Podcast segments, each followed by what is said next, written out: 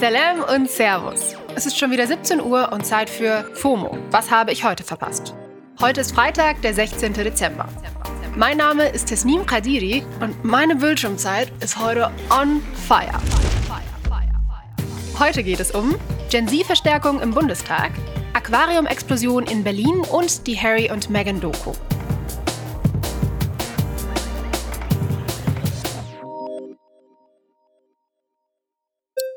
Wir starten rein in den ultimativ schnellen Timeline Recap. Erstens. Elon Musk doing Elon things.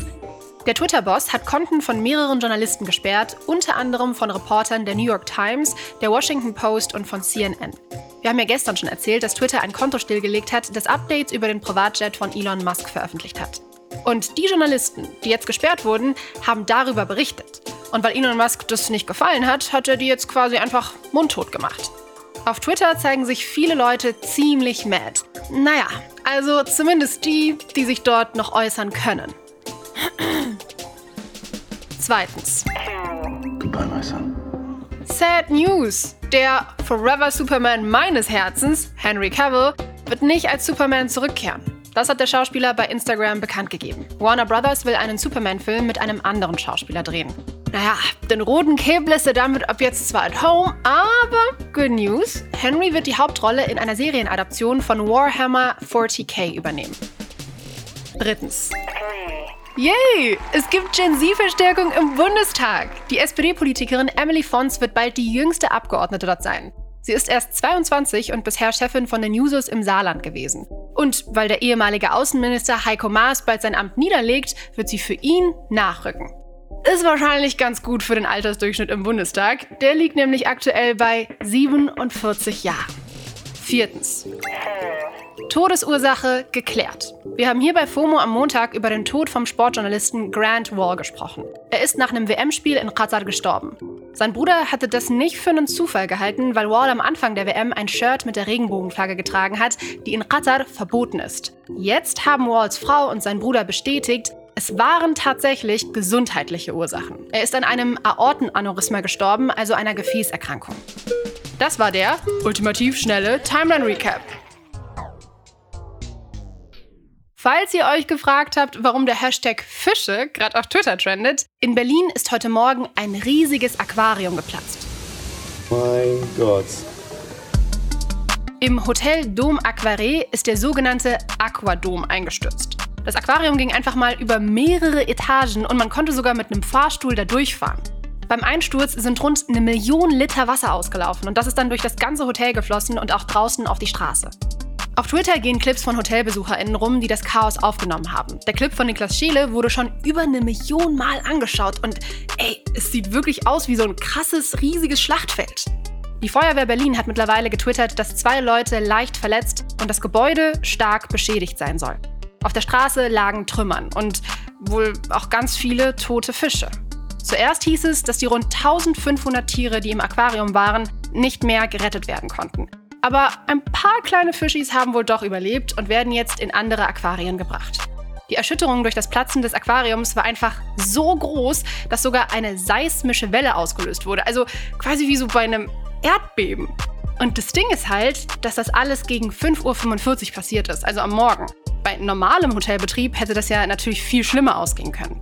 Über die Ursache ist noch nichts hundertprozentig klar, aber erste Anzeichen deuten wohl auf eine Materialermüdung hin. Fühl's. Wir bleiben für euch am Fall dran.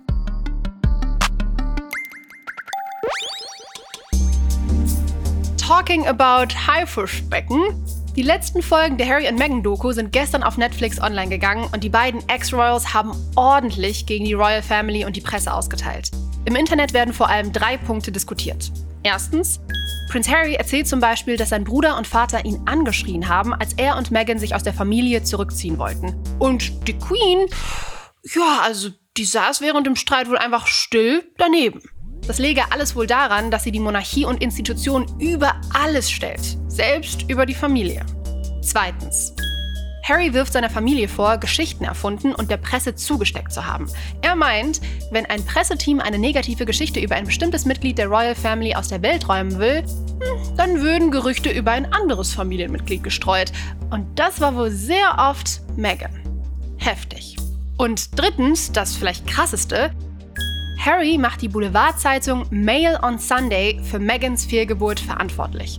Meghan hat während ihrer Schwangerschaft einen Rechtsstreit gegen die Mail geführt und diesen auch gewonnen. Harry glaubt, dass die Gesamtsituation während der Schwangerschaft einfach too much war. Ganz klar kann man das aber natürlich jetzt nicht belegen. Was mich daran voll überrascht hat, waren ehrlich gesagt eher die ganzen negativen Kritiken. Meine Timelines sind voll von Leuten, die die Doku total boring fanden und anderen, die es einfach null fühlen. Deswegen wollte ich mal eine Lanze für Meghan und die Doku brechen. Ich finde nämlich, britische Tabloids bringen in Bezug auf viele Celebs manchmal absolut bescheuerte Schlagzeilen und diese beiden Menschen haben wirklich viel Hate erleben müssen. Diese Serie und vor allem Folge 5 und 6 zeigen das sehr gut. Ich habe das Gefühl, dass ich die beiden so ein bisschen besser verstehen kann. Und Meghan hat als schwarze Frau ziemlich viel Scheiße erleben müssen in der britischen Monarchie und zeigt das jetzt deutlich auf. Wenn ihr Bock auf noch mehr Binge-Tipps habt, dann hört mal in die Wochenendfolge rein. Morgen ist hier nämlich Denner und von der kriegt ihr dann eine Ladung Watch-Tipps für die Feiertage aus der FOMO-Redaktion. That's it für heute. Und das ist auch erstmal die letzte reguläre Wochenfolge vor unserer Weihnachtsbreak.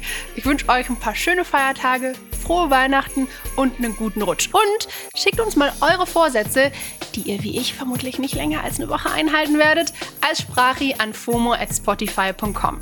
Wir hören uns dann in ein paar Wochen wieder, wie immer, auf Spotify.